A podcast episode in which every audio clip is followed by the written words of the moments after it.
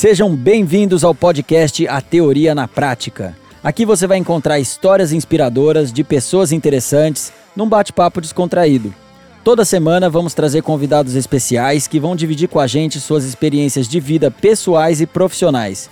Meu nome é Fábio Torquato, sou empreendedor e Iron Man. Bora lá? No episódio de hoje, vamos conhecer a história de uma violinista brasileira que conquistou o mundo, literalmente, porque ela já morou em quatro continentes. A história dela é um exemplo de onde a combinação da disciplina com o talento pode nos levar. Já tocou com grandes nomes da música brasileira e internacional, como Ivete Sangalo, Família Lima, Eminem, Michael Bublé, entre outros. Hoje ela mora na Austrália é PhD em música, dá aula na Universidade de Sydney, fala sete idiomas, é empresária, ufa. E olha que eu não falei tudo, hein, gente? A dona desse currículo é a Ana Murakawa. Bem-vinda, Ana! Muito obrigada, meu Deus, preciso sempre de você para me apresentar para mim mesma quando eu estiver desmotivada. Imagina, você tem uma história de vida muito legal e acho que todo mundo precisa conhecer a sua história, muito bacana. E Ana, eu queria aproveitar e começar já pela pergunta que acho que todo mundo deve fazer para você, né? Como começou o seu interesse pela música? Conta pra gente, como que você começou a gostar? Como que foi a escolha do violino, que não é um instrumento muito comum das pessoas optarem por tocar? Bom, eu sempre fui uma criança meio nerd. Eu sempre gostei muito de estudar, muito de aprender. E eu acho que desde criança era difícil para eu me identificar com os meus colegas de classe, porque eu queria aprender sobre coisas, sobre física, sobre teorias, e a galera olhava para mim com aquela cara de o que, que você tá fazendo? E eu sempre tive um, um pezinho musical. Inclusive, esses dias eu perguntei para minha mãe, eu falei, mãe, o que, que eu era naturalmente boa crescendo. Ela falou: você era muito boa de bater tambor, tipo lata de leitinho, seu ritmo era sempre muito bom, você cantava muito no chuveiro. E ela falou que eu, eu era muito independente também, comia sozinha desde pequena. E eu acho que isso sempre teve comigo. E eu tenho um tio, professor de teatro, e um dia ele falou: Ah, tem vagas abertas agora num projeto na cidade, projeto Guri. Se você quiser, você pode aprender um instrumento de graça. E eu ainda lembro da imagem de eu falando com meu tio e meio que imitando, tocando um violino. Falei, imagina eu lá no violino, não sei o quê. E aí eu cheguei é, para fazer a inscrição, e na inscrição eles foram muito inteligentes. Eles fizeram uma bancada com todos os instrumentos que eles tinham disponíveis e eles falavam para as crianças que instrumento você quer tocar. E eu lembro que eu fiquei fascinada com o violino. Eu até tive uma pontinha de dúvida com a flauta, porque a flauta era tão brilhante, era tão pequenininha. Mas no final das contas, o violino foi o que ganhou meu coração mesmo. E aí eu comecei as aulas de violino no, no projeto e foi a coisa mais desafiadora que eu fiz. E eu, era uma coisa que a cada dia eu queria vencer aquele desafio, vencer o que eu estava fazendo. E eu estava me descobrindo através da música. Então tudo começou assim. E se não foi paixão à primeira vista, eu acho que foi muito próximo de à primeira vista. Que legal, é só de você falar que já fez o gesto naturalmente do violino quando falaram de música para você, já mostra Sim. ali que tinha alguma coisa já por trás, né? Eu vejo que, infelizmente, hoje é uma raridade as pessoas descobrirem seus talentos. E às vezes as pessoas passam a vida inteira fazendo o que não gosta. Nessa descoberta, quando que você descobriu que isso realmente era um talento? Teve alguém que te ajudou a descobrir isso, apontou e falou: Ana, você é muito boa nisso, você nasceu para fazer isso? A questão do talento, eu ainda acho que é muito mais do que a gente coloca, que a gente investe só do, do, do que é natural. Eu acho que eu tinha uma tendência é, a ser a, um pouco mais de facilidade, mas eu acho que eu não estaria aqui hoje, as pessoas não olhariam para mim como talentosa se eu não tivesse colocado o esforço necessário para chamar isso de talento. Uma coisa que eu falo sempre para as pessoas, porque muita gente me pergunta, ah, mas você encontrou o violino e parece tão tão natural. E eu sempre falo, siga sua curiosidade. Eu acho que às vezes as pessoas elas têm medo é, de não fazer as coisas, ou elas têm medo da escolha, mas elas esquecem que não fazer uma escolha é a pior coisa que você poderia fazer. Você pode errar várias vezes e errar vai ser ótimo, mas não fazer uma escolha vai te deixar paralisado. Então, naquele momento, quando eu comecei o violino, eu me dediquei de corpo e alma ao violino. Então eu fiz aquela escolha, eu falei, eu vou, eu vou me dedicar 100% ao violino até não ser o violino. E no final das contas foi e continuou sendo o violino. Então eu não comecei o violino pensando, ah, isso vai ser o que eu vou fazer pro resto da minha vida. Eu segui a minha curiosidade, que é o que eu recomendo que as pessoas façam, e investi realmente é, o meu tempo, o meu esforço, o meu emocional no violino e, e deu certo. Ó, oh, muito legal isso que você falou, porque hoje na internet se fala muito disso. Ah, você tem que encontrar o seu propósito, seu propósito de vida, não sei o quê, hum. e se fala muito disso. E às vezes acaba forçando as pessoas a, meu Deus, qual que é o meu propósito? O que, que eu tenho que fazer?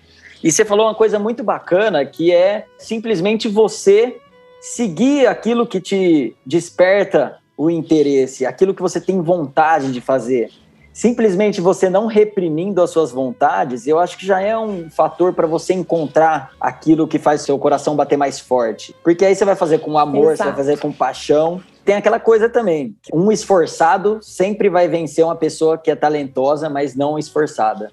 Ninguém nasceu, né, desse jeito de ah, tem essa facilidade. Se não tiver muita ralação, muito esforço, você não consegue desenvolver isso, né? Eu acho que as pessoas elas veem o resultado final, mas elas esquecem de tudo que está por trás das cenas, que as pessoas não veem. A gente tem muitos exemplos na história, a gente sabe, Michael Jordan, nos esportes, na música, é, não existe ninguém que chegou lá, né, é, que, que uhum. conseguiu uma carreira de sucesso sem esforço. Isso, isso é uma ilusão. Então as pessoas, ela vem a, vê a pessoa lá e esquece que teve muito choro, provavelmente, muitas falhas, muitas desavenças, muitos sacrifícios.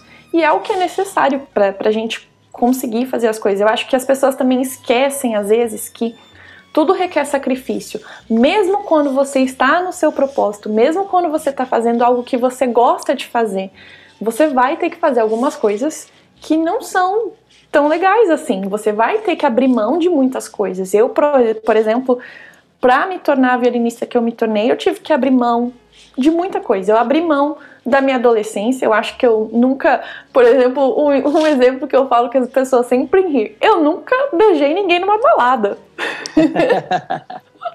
Isso nunca aconteceu.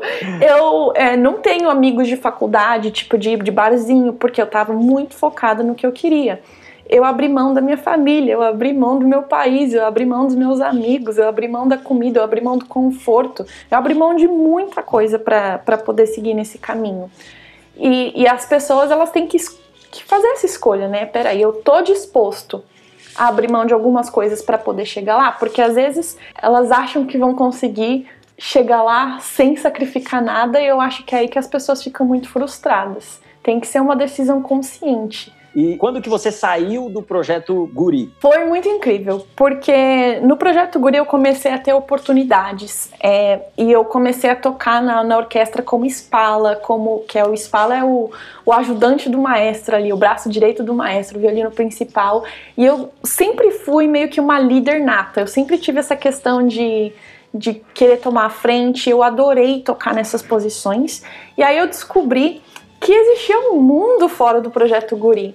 E tinha uma, uma colega de classe minha que ela estava indo para festivais de música. E eu falei, o que, que é um festival de música? É um festival de música clássica é diferente do que a galera conhece, sabe? Tipo de rave, essas coisas.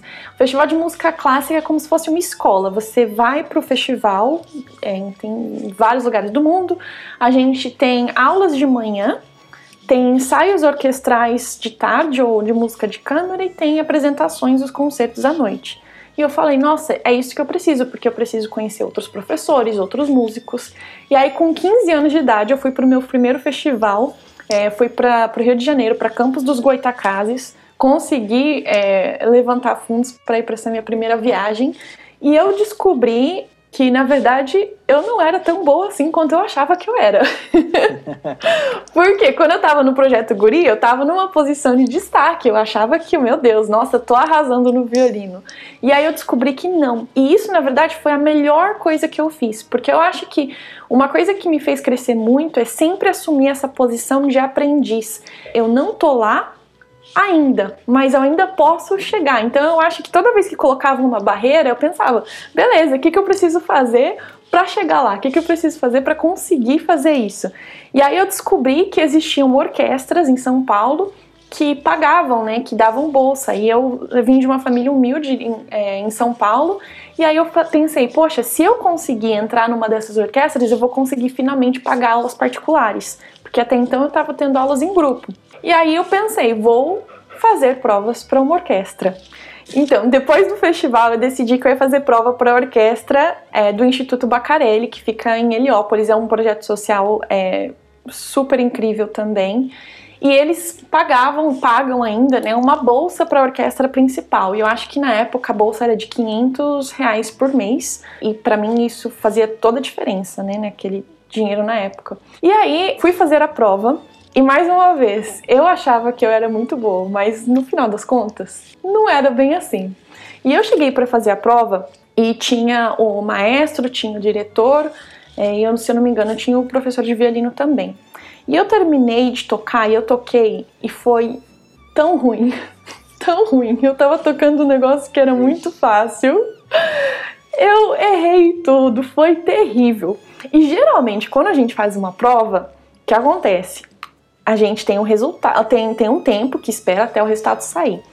Mas naquele dia, eu acho que o que eu toquei foi assim, não foi tão bom que na hora o maestro falou: Olha, me perdoa, você sabe, o, o nível da orquestra é diferente, não sei o quê. Mas olha só o que aconteceu. Antes de fazer a prova, eu falei para minha mãe que eu já tinha conseguido um emprego. E eu falei para minha mãe que eu precisava mudar a, a escola, porque nessa época eu estava estudando de manhã e os ensaios eram de manhã, e eu falei para ela que eu precisava mudar a escola para estudar à noite. E eu fui com a minha mãe, mudei o horário da escola antes de fazer a prova, falando para ela que eu já tinha conseguido esse emprego. Meu Deus. Aí, aí quando o maestro falou isso para mim, eu falei assim: não, o senhor não tá entendendo. Eu já mudei o horário da minha escola, minha mãe vai me matar. O senhor não tá entendendo. Eu preciso tocar na sua orquestra. Eu não aceitava o não. Eu falei: olha, eu entendo, tudo certo, mas se eu vou morrer se eu não entrar na sua orquestra. Minha mãe vai me matar. Eu já mudei a escola. E aí eu fiquei nessa ladainha com o maestro. E eu acho que ele ficou tão em choque, porque eu acho que nunca ninguém peitou ele daquele jeito. Uhum. Ele falou assim: olha tá bom, vamos fazer um acordo. Eu vou te passar uma lista de, de músicas.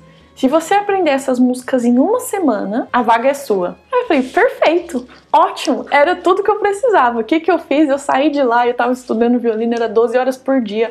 Minha mãe já pedia, pelo amor de Deus, pra eu parar de tocar pra assistir a novela. E o que ele tinha me dado era muito difícil. Tinham coisas técnicas no violino que eram muito desafiadoras, mas por eu não saber que era impossível, aquele clichê, eu fui lá e fiz. E é claro que eu acho que o, o nível não tava a coisa mais perfeita do mundo, mas eu acho que o, a evolução que teve entre uma semana e a outra foi tão grande que ele falou: Eu tô realmente impressionado, você realmente quer essa vaga, o emprego é seu. Então eu consegui esse emprego é, e em pouco tempo eu, eu fui tipo de sentar lá no final do, dos violinos para sentar mais na frente em posições de lideranças em menos de seis meses. E aí em seis meses eu estava tão aplicada, eu consegui um outro emprego na orquestra de câmara da orquestra da USP já. É, em São Paulo. E aí, com essas orquestras, a gente começou a sair em turnê. E uma das turnês que eu fui foi para um festival de música em Brasília, e ali eu conheci é, uma professora de violino que dava aula na Bulgária. E mais uma vez rolou um desses desafios. Ela pediu para eu aprender uma música de um dia para o outro. E era uma música extremamente difícil. E eu pensei, bom, eu tenho algumas oportunidades, eu, eu tenho algumas escolhas a fazer. Ou eu podia fazer o que a galera toda tava fazendo, que era tipo sair pra ir beber e pra curtir a noite, ou eu podia voltar para o alojamento e estudar e voltar no dia seguinte tentar apresentar. E eu até lembro que eu fiquei no sereno estudando porque não tinha lugar para estudar. E eu lembro que um cara ainda passou e eu falei assim: essa aí é que vai longe, hein? Tipo, porque todo mundo tava indo pelo caminho diferente. E aí eu voltei e ela, e ela falou: olha, é, gostei muito do que você fez, você não quer estudar comigo na Bulgária? Uau! E eu falei: ótimo, isso vai ser incrível. E aí ela falou: ah, o único detalhe é que a gente não tem bolsas de estudo. E quando eu toquei para ela, eu não sabia que ia rolar essa oportunidade. E aí eu tive que pensar, né? Peraí, mas para onde eu vou? E no final das contas, eu escolhi a Bulgária. Eu tinha que correr atrás do tempo perdido, porque eu comecei a estudar com 13 anos de idade. Violinistas profissionais, mundo afora, geralmente começam a tocar quando eles têm 5, 6 anos de idade. Eles começam com Ô, louco, professores sério? particulares. É sério. Nossa, não sabia disso não. É. Solistas, nossa, tem violinistas que começaram a tocar com 2, 3 anos de idade. Então, eu sempre achei que eu tava correndo atrás do tempo. Então, eu comecei, eu comecei num projeto social e eu lembro que até quando eu entrei na orquestra, isso era motivo de chacota. Peraí, é, você começou no, no projeto social e você acha que você vai chegar em algum lugar. Então, eu tinha isso comigo. Eu precisava correr atrás do tempo perdido. Então eu precisava aprender mais em menos tempo. E aí no final das contas eu, eu fiz a escolha da Bulgária. E aí mais uma vez eu, muito determinada, nessa época, Fábio, eu não tinha nem violino, pra você ter uma noção. Nossa. Eu tocava com violino emprestado. E aí, o que, que eu fiz? Eu marquei uma data, eu falei para todo mundo que eu ia viajar pra Bulgária, dia 27 de fevereiro de 2008. Dei uma festa de despedida e eu não tinha nada, não tinha nada. A minha mãe, ela começou a achar que eu tava ficando maluca. E aí eu pensei, eu voltando, né, de Brasília para São Paulo, eu falei assim, gente, São Paulo é uma cidade que tem muita gente, o que, é que eu vou fazer? Eu vou escrever uma lista do que eu preciso, vou bater de porta em porta nos negócios de São Paulo, contar a minha história e vou conseguir um patrocinador. É isso. E no final das contas foi isso que eu fiz. Eu escrevi uma lista e aí um dos lugares onde eu fui foi o projeto Guri, onde eu comecei. E eu contei a minha história, consegui uma reunião com a diretora, e a diretora ela ficou tão assim, cara dela de enigma, o que tá acontecendo aqui? Que no final das contas eles me chamaram para uma reunião depois e eles falaram: Ana, a gente não tinha noção que tinham alunos do projeto, que era um projeto é, socio sociocultural, né? A intenção deles não era profissionalizar os músicos, a intenção deles era dar alguma coisa para as crianças fazerem nos contraturnos escolares. E aí eles falaram que ficaram espantados com, com isso, ainda mais fazendo faculdade no exterior, na Bulgária. E aí eles decidiram lançar um projeto piloto de bolsa de estudos e eu ia ser a primeira bolsista.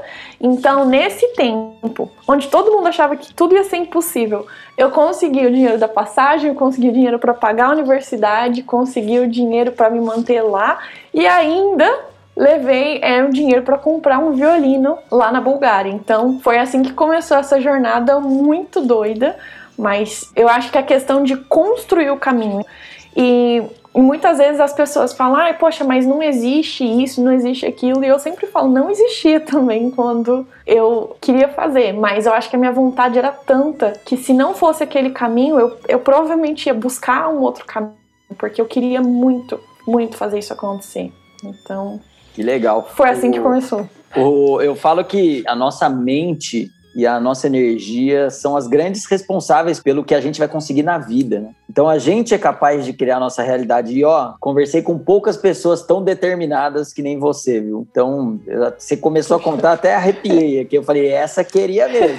Essa queria. Queria. E acho que é isso que, que nos move também, né, Ana? Quando a gente quer muito alguma coisa, e por isso que tem que vir de dentro, tem que vir do coração mesmo. Porque em qualquer coisa que a gente vai fazer, vai ficar difícil em algum momento. E o que vai sustentar isso, se a gente vai continuar ou não, é o nosso, o que você chamou aí de desejo ardente. É ele Sim. que vai, vai guiar, porque ele já traz a noção de sacrifício juntos. Eu tô passando por isso, mas é para atingir aquilo que eu tanto quero. Então, isso vai ajudando todo o processo, né? E, e você chegou na Bulgária e conta um pouquinho como é que foi lá essa experiência. Eu acho que tem parte daquele ditado que diz que a ignorância é. Ignorance is bliss, como que fala em português? A ignorância é uma benção. Às vezes isso é verdade, porque eu acho que se eu soubesse o quão difícil ia ser, talvez isso tivesse me paralisado. Porque eu cheguei num país onde eu não conseguia ler as placas na rua, onde eu não conseguia me comunicar com as pessoas, eu não falava inglês na época. O inverno era tão rigoroso. No meu primeiro inverno eu peguei menos 28 graus. Nossa. É a primeira vez que eu via neve. Eu não conhecia ninguém, era uma cultura completamente diferente. E a Bulgária, naquela época ainda, eles ainda sofriam muito com, com essa questão histórica que eles tiveram, né? Então eles ainda eram um país um pouco mais xenofobista, um pouco menos aberto a estrangeiros. Então, se você não estivesse falando búlgaro, quem é você? O que, que você está fazendo aqui? E aí eu tive que ah. aprender a lidar com a cultura, com todas essas coisas. Eu tive que aprender búlgaro muito rápido, porque todas as minhas matérias na universidade eram em búlgaro. Então eu estava aprendendo coisas que eram super difíceis em búlgaro. E eu lembro que na minha primeira prova, eu acho que foi a prova mais difícil que eu fiz. Se eu estivesse fazendo essa prova em português, ia ser a prova mais difícil que eu já fiz. Era uma prova que se chamava Ciência dos Instrumentos. Era uma prova muito complicada em búlgaro. E aí eu lembro que nessa época não tinha o Google Tradutor, não, viu, minha gente? Não tinha essa moleza que a gente tem hoje em dia. Eu tinha uma tora de um livro para aprender, para ler, e eu tinha o dicionário do lado. Então, ao mesmo tempo que eu estava aprendendo a matéria, eu estava aprendendo búlgaro. E eu estudei, eu acho que, tipo, foi pelo menos uma semana intensa só estudando para essa prova. E eu tava tão nervosa, tão nervosa que quando eu fui para a prova, eu comecei a passar mal no ônibus. É, e, e, na Bulgária também eu passei por um período. Nossa, é, a minha professora, eu acho que passou do nível da, da disciplina e, e, começou a ser tortura psicológica mesmo. Teve uma época que eu fiquei muito deprimida que eu não conseguia olhar para o meu violino sem chorar. Então eu passava horas, eu passava de 8 a 12 horas estudando violino chorando, mas Nossa. continuando. Então, quando eu falo que a gente tem que estar tá consciente que vão ter obstáculos, é porque vão ter obstáculos. E aí, quando o que, que você faz quando você está ali? Como, como você continua nessas condições? E eu acho que é aí que você se descobre, é aí que você vê, realmente é isso que eu quero. Eu já passei por uma, uma situação parecida, não, claro, não chegou nem perto desse, desse desafio todo seu, mas eu fiz um Ironman recentemente. Que legal. Ironman é um, uma prova de triatlon de longa distância, mais de 10 horas de duração. E nos treinamentos, a gente tem que treinar muito também. Treinava duas, três vezes por dia, todos os dias, treino físico, mental e tudo mais. E eu lembro que teve um dia também que eu acordei 5 horas da manhã num sábado, tava nublado, e eu acordei chorando. Falei, não quero ir treinar hoje. Eu ia ter que fazer um treino de 6 horas não quero ir treinar, tô cansado, tá frio. E aí, acho que é aí que entra a disciplina, né? Eu falei, então, tem coisa que a gente não pode negociar. Isso aqui não é negociável. Você vai lá e vai fazer esse treino. Então, disciplina é fazer o que a gente o que tem que ser feito com obediência. E é isso que vai definir o sucesso nosso, né? Então, você aí teve uma disciplina gigantesca, até porque a sua profissão exige a excelência, né? Chegar próximo da perfeição. Qual que é a lembrança que você tem de um momento que você chegou a pensar em desistir? Foi nesse, foi nesse momento que você estava aí na Bulgária ou foi algum outro momento da sua carreira? Eu acho que teve momentos que eu, eu me fiz essa pergunta, mas eu acho que nunca passou na minha cabeça desistir. Eu tenho a visão, a memória de um desses dias, porque eu sempre estudei violino olhando no espelho, né, pra gente poder corrigir a postura. E eu me olhei, eu lembro de olhar nos meus olhos e eu tava com a cara toda borrada. Meu violino antigo tinha marcas d'água de, de lágrima que escorria. Eu falava, o que, que eu tô fazendo? E eu lembro que eu pensei em algumas coisas. Eu pensei, por que, que eu tô fazendo isso? E o que, que aconteceria se eu desistisse? E eu acho que eu tenho uma paixão tão grande dentro de mim pelo instrumento que foi aí que eu pensei. Ou eu vou me tornar a melhor violinista que eu posso ser, ou eu tô disposta a morrer por isso. Então eu vou continuar. E eu também pensei, eu saí de um projeto social e eu guardo isso no meu coração que eu quero poder ser um exemplo para as pessoas que não acreditam que é possível. E eu pensei, se eu desistir agora, que exemplo eu vou ser para essas crianças, para esses jovens, na música, no esporte, em qualquer área que seja. Se eu desistir agora, que exemplo eu vou ser para essas pessoas? Então eu não posso desistir nem por mim e nem por elas, e nem pelo maior que eu tô fazendo, sabe? E eu sempre tive esse sentimento de que a minha carreira não era só por mim, era por um bem coletivo também. Então, para as pessoas também conseguirem enxergar que é possível para elas, apesar das circunstâncias, não importa de onde você veio, não importa quando você começou, se você realmente está determinado e se é uma paixão que arde no seu coração, você vai conseguir. Vai ser difícil, você vai passar por barreiras, mas é possível. Então, acho que a primeira foi essa conversa que eu tive comigo ali no espelho, aos prantos, estudando violino na Bulgária. E depois nos Estados Unidos também, porque eu fui convidada para estudar nos Estados Unidos e eu não não tinha me dado conta. Eu não, eu não tinha conseguido rotular o que estava acontecendo comigo, eu não tinha conseguido rotular tudo isso. E eu percebi que eu tinha começado a, a ter pânico de tocar para as pessoas, porque a minha professora, na época, é, quando eu falo tortura psicológica, era tortura psicológica mesmo. Eu tinha que falar em voz alta que eu era idiota, que eu era burra, que eu não tocava bem, que eu nunca ia conseguir fazer isso. Eu tinha que repetir isso para mim e para as outras pessoas. Então, o que aconteceu? Quando você tem que performar, imagina a mesma coisa de falar em público. Quando você tem que performar e se o seu psicológico não tá bom, o que acontece? Muita coisa começa a mexer na sua cabeça. Você já tá exposto. E aí eu lembro que numa das minhas primeiras aulas nos Estados Unidos era uma aula em grupo onde eu tinha que tocar na frente de todo mundo. E na minha cabeça, o que que devia estar tá passando? Ana, moleza, você sabe fazer isso, trabalhou sua vida toda, você consegue fazer isso. Mas na minha cabeça, naquela hora, era você vai passar a maior vergonha da sua vida, você não sabe o que você está fazendo, você é a pior violinista do mundo, você nunca vai ser violinista, você vai ser descoberto. Porque eu tinha sido convidada para essa universidade e logo de cara eu encontrei uma pressão gigantesca, porque a galera da administração e os alunos, todo mundo vinha falar comigo, tipo, nossa, você é a violinista que foi convidada para estudar nessa universidade, porque essa era uma dessas universidades que é muito difícil de entrar. Ter sido convidada foi coisa de outro mundo. Para mim, na minha cabeça, eu não tava esperando essa pressão toda. Então, todo mundo tava olhando para mim. Peraí, vamos ver o que, que é a pessoa, o que, que ela é capaz. E aí começou, começou, começou é, a vir, né? Era uma roda. Ia chegando a minha vez, eu, eu tava entrando num pânico. Que aí eu fiz? Eu peguei meu violino e eu saí correndo da sala. Eu saí correndo da sala chorando. E eu liguei pro meu professor de violino, que é o nosso mentor na época. Eu falei, eu não sei o que tá acontecendo. E ele falou: Olha, Ana, agora você precisa de ajuda psicológica, porque realmente o negócio, o, o que você enfrentou na Bulgária foi muito intenso. E agora tem as consequências. Então eu, eu tive que passar por um tempo por psicólogo para tentar me livrar de toda essa pressão e poder acreditar em mim. Porque se você não acredita que você pode fazer, de nada adianta. E aí a contradição era: eu tava muito em forma, eu tava tocando muito bem, mas meu psicológico estava aqui, então tinha que conseguir ter esse balanço.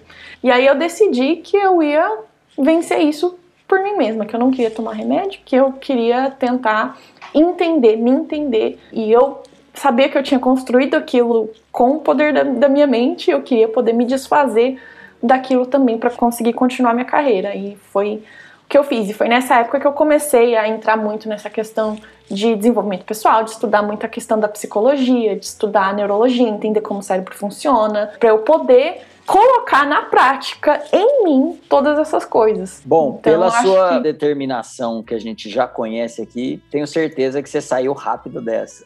Você decidiu, você decidiu, tá decidido. Decidi, tá decidido. Mas olha, não foi fácil. Mas com certeza foi uma jornada que até hoje, às vezes eu paro e penso, nossa, mas por que, que as coisas foram tão intensas e às vezes tão difícil? Se eu não tivesse passado por aquelas coisas, eu não saberia muitas das coisas que eu sei hoje. Meu doutorado, eu estudei muito questão de neurologia, de psicologia no doutorado. Se eu não tivesse começado então, eu não ia estar preparada para fazer o meu doutorado nos temas que eu fiz. Então, tudo se encaixa, tudo faz sentido depois. Sim. Na Bulgária, você acha que toda essa pressão que você sofreu lá, essa professora, por exemplo, ela fazia isso com você porque ela queria tentar tirar o máximo de você, o melhor de você, te testar no limite? Com certeza, mas eu acho que não tinha essa comunicação. Ela sabia disso, eu não sabia disso. No final das contas, para mim, estava começando a ser um negócio vazio, estava começando a ser uma tortura sem fundamento, porque eu não achava que eu estava ficando melhor no violino, tanto é que eu mudei de professora. É, então, você saiu da Bulgária, Aí você foi para os Estados Unidos, fez o PhD lá e. Não, eu fiz o PhD na Austrália. Não, você fez o mestrado lá nos Estados Unidos, certo? Fiz mestrado nos Estados Unidos. Eu comecei o PhD nos Estados Unidos, mas aí eu. Mudou para a Austrália. Cancelei e vim para a Austrália. Certo. Sim. E aí eu queria que você contasse pra gente também mais uma história e sobre esse desafio seu que ainda está vigente do visto. Como é que chama o visto? Talento, visto de talento distinto. Talento distinto. O que, que é esse visto que você está buscando aí na Austrália? E eu queria que você contasse também como o seu poder de ação te ajudou a até ficar mais conhecida no mundo inteiro. Sim.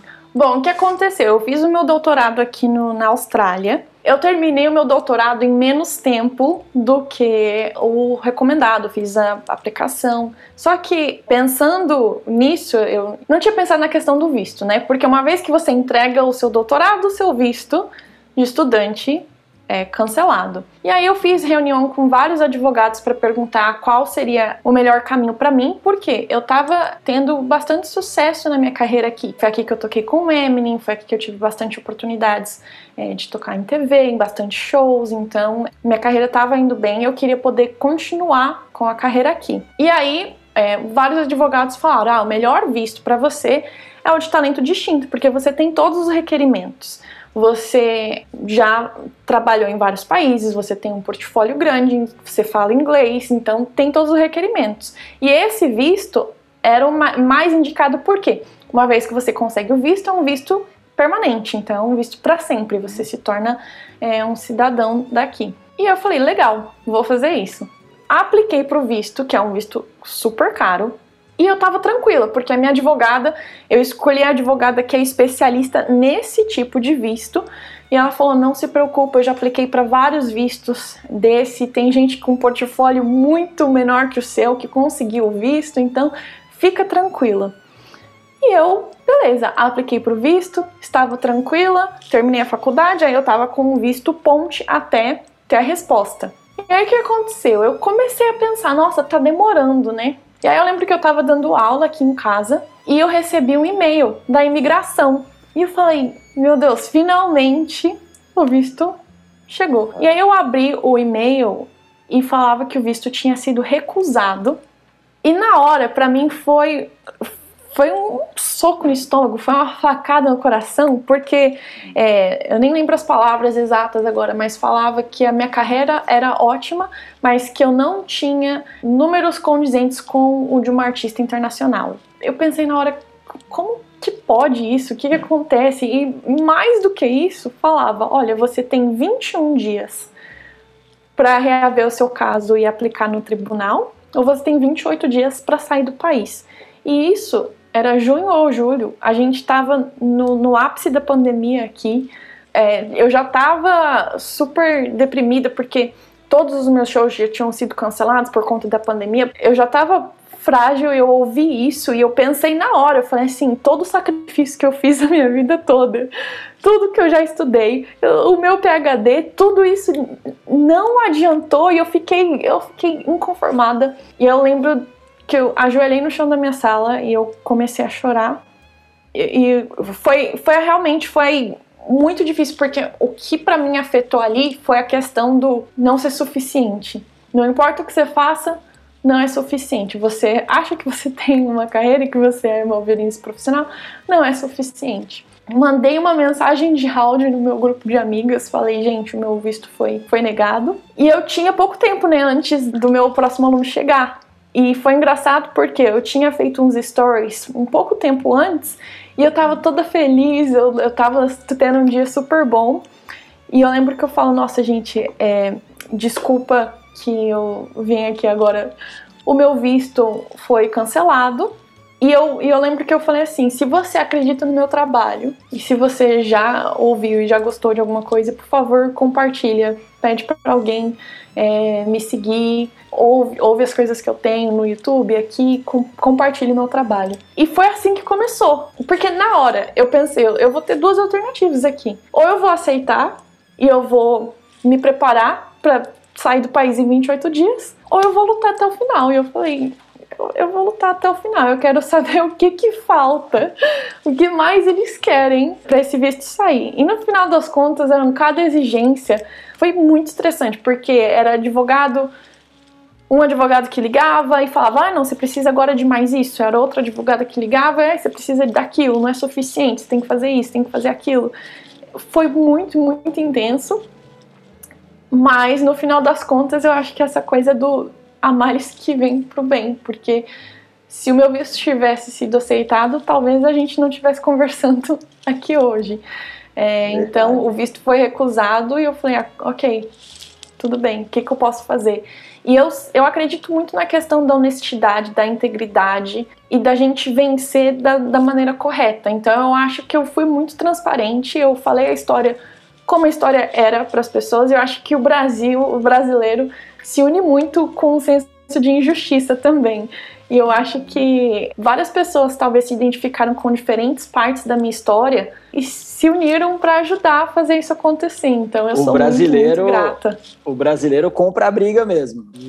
Legal. E aí no final das contas, é, o negócio viralizou Uhum. E, e, chegou pra gente grande, sabe? Porque a história também a história em si é bizarra. Uhum. eu acho que teve essa questão da curiosidade, a questão do comprar briga, a questão das pessoas que viram depois, né, o, o trabalho que eu faço, falou não, realmente. Então foi muito intenso. Eu lancei música, a música que vocês provavelmente estão ouvindo agora no podcast de fundo, ela foi escrita, gravada, é, foi composta, escrita, gravada, editada e lançada em 48 horas. Uau, foi recorde. Uma loucura, recorde. Foi uma loucura, não tinha tempo para pensar, eu tinha que agir. Porque, gente, eu tinha 21 dias para mudar a minha rota de vida ali. Era o que vai ser depois disso. Eu lembro que eu ainda fiquei super bravo com várias pessoas, porque é, as pessoas falam, ah, mas por que você simplesmente não casa com alguém para conseguir o visto? E eu falava, gente, eu não vivi a minha carreira toda, eu não deixei o Brasil com 17 anos de idade para chegar agora e, sabe, e fazer uma coisa no jeitinho brasileiro. Não, eu, sabe, eu quero vencer, mas eu quero vencer com integridade.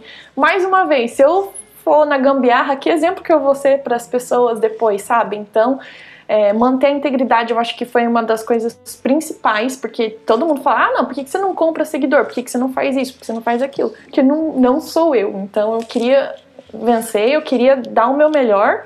Eu sabia que tinha a chance de não acontecer, mas eu queria dar o meu melhor, porque se eu vencesse, ia ser de uma forma íntegra, honesta. Não é só vencer, poder... é vencer do jeito certo, né? Exato. Eu não vou nem perguntar qual é o seu sonho grande ou o que você ainda quer conquistar. Eu vou mudar e vou falar qual é a sua próxima conquista, porque eu tenho certeza que você vai conseguir. Bom, depois de, de toda essa questão do visto, eu percebi que muita gente não conhece o que é o violino. Tem muita gente também que não acredita no valor delas mesmas. Então, tem, teve muitas pecinhas do quebra-cabeça que começou a se juntar na minha cabeça. É, eu ouvi uma frase hoje mesmo que em inglês fala: Eu vim pro jogo humilde, mas agora eu tô aqui para ganhar. Então, depois de tudo isso, eu falei assim: quer saber de uma coisa? Falaram que eu não, não tinha os números suficientes, agora eu estou determinada a ser a maior violinista do mundo e conseguir também é, apresentar o mundo da música para as pessoas de uma maneira diferente, porque eu acho que ainda existe muito essa questão das pessoas acharem que o violino é elitista, que só gente rica que pode ter acesso, que é só música clássica. Uhum. Então eu lembro, por exemplo, que eu gravei evidências no violino e a galera da música clássica falou: o que, que ela tá fazendo? Ela estudou com os melhores professores do mundo para poder fazer isso. Na minha cabeça, eu tô tranquila, eu sei o que eu tô fazendo. Eu falo, gente, vocês não vão conseguir abrir um diálogo com as pessoas se vocês não estiverem falando a mesma língua. Então eu acho que a partir disso, muita gente fala para mim que não conhecia o violino, que passou a gostar, que passou a ouvir. Então eu acho que essa questão de realmente disseminar a música é o meu desejo mais ardente agora no coração e com certeza será a maior violinista do mundo e vai ser brasileira. Legal, muito bom, muito bom. Tenho certeza que você vai chegar lá com essa determinação aí. Nada te para. Obrigada. Para a gente finalizar, o violino, para mim, pelo menos, é um instrumento que toca a alma. É diferente dos outros. Ele vai direto, que parece que passa e vai direto pro coração. E eu queria que você deixasse uma mensagem final para todo mundo que está escutando a gente aqui, que possa não só tocar a alma dessas pessoas, porque a sua história já também toca, mas que também ajude elas a buscarem atingir os sonhos e os objetivos. Siga sua curiosidade.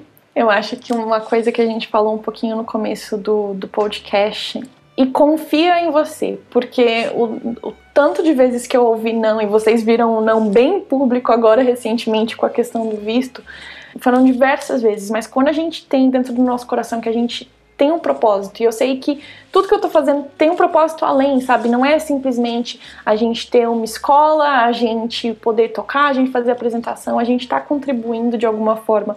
Então, saber que você, o que você tá fazendo agora é importante, não só para você, mas para as pessoas que estão ao seu redor.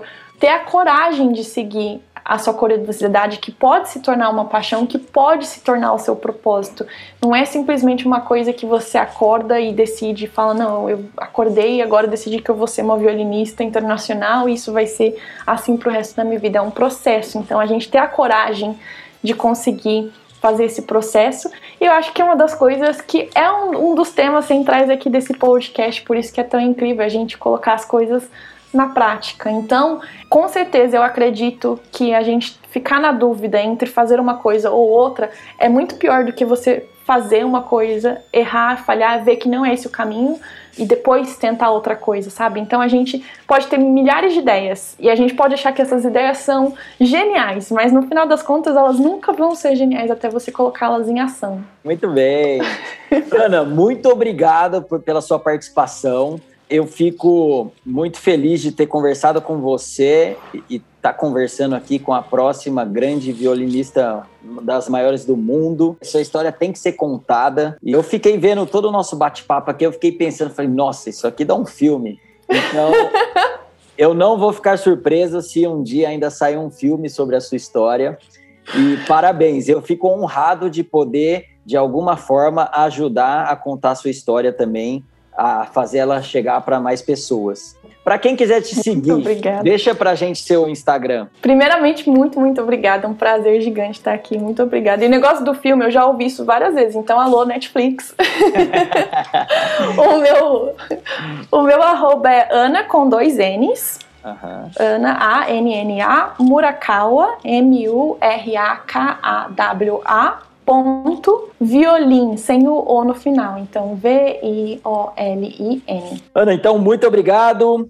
Muito sucesso para você. O que eu puder ajudar, estarei sempre à disposição também. Muito obrigada. E eu faço isso recíproco. Estou assim sempre aqui para vocês também. Muito obrigada. E para você que está até agora com a gente, espero que tenham gostado. Mande para os amigos e siga nosso perfil no Instagram, arroba a Teoria na Prática Oficial e no YouTube. Lá vocês vão acompanhar os bastidores e insights das entrevistas, além de sugerir convidados e temas. Até a próxima, valeu!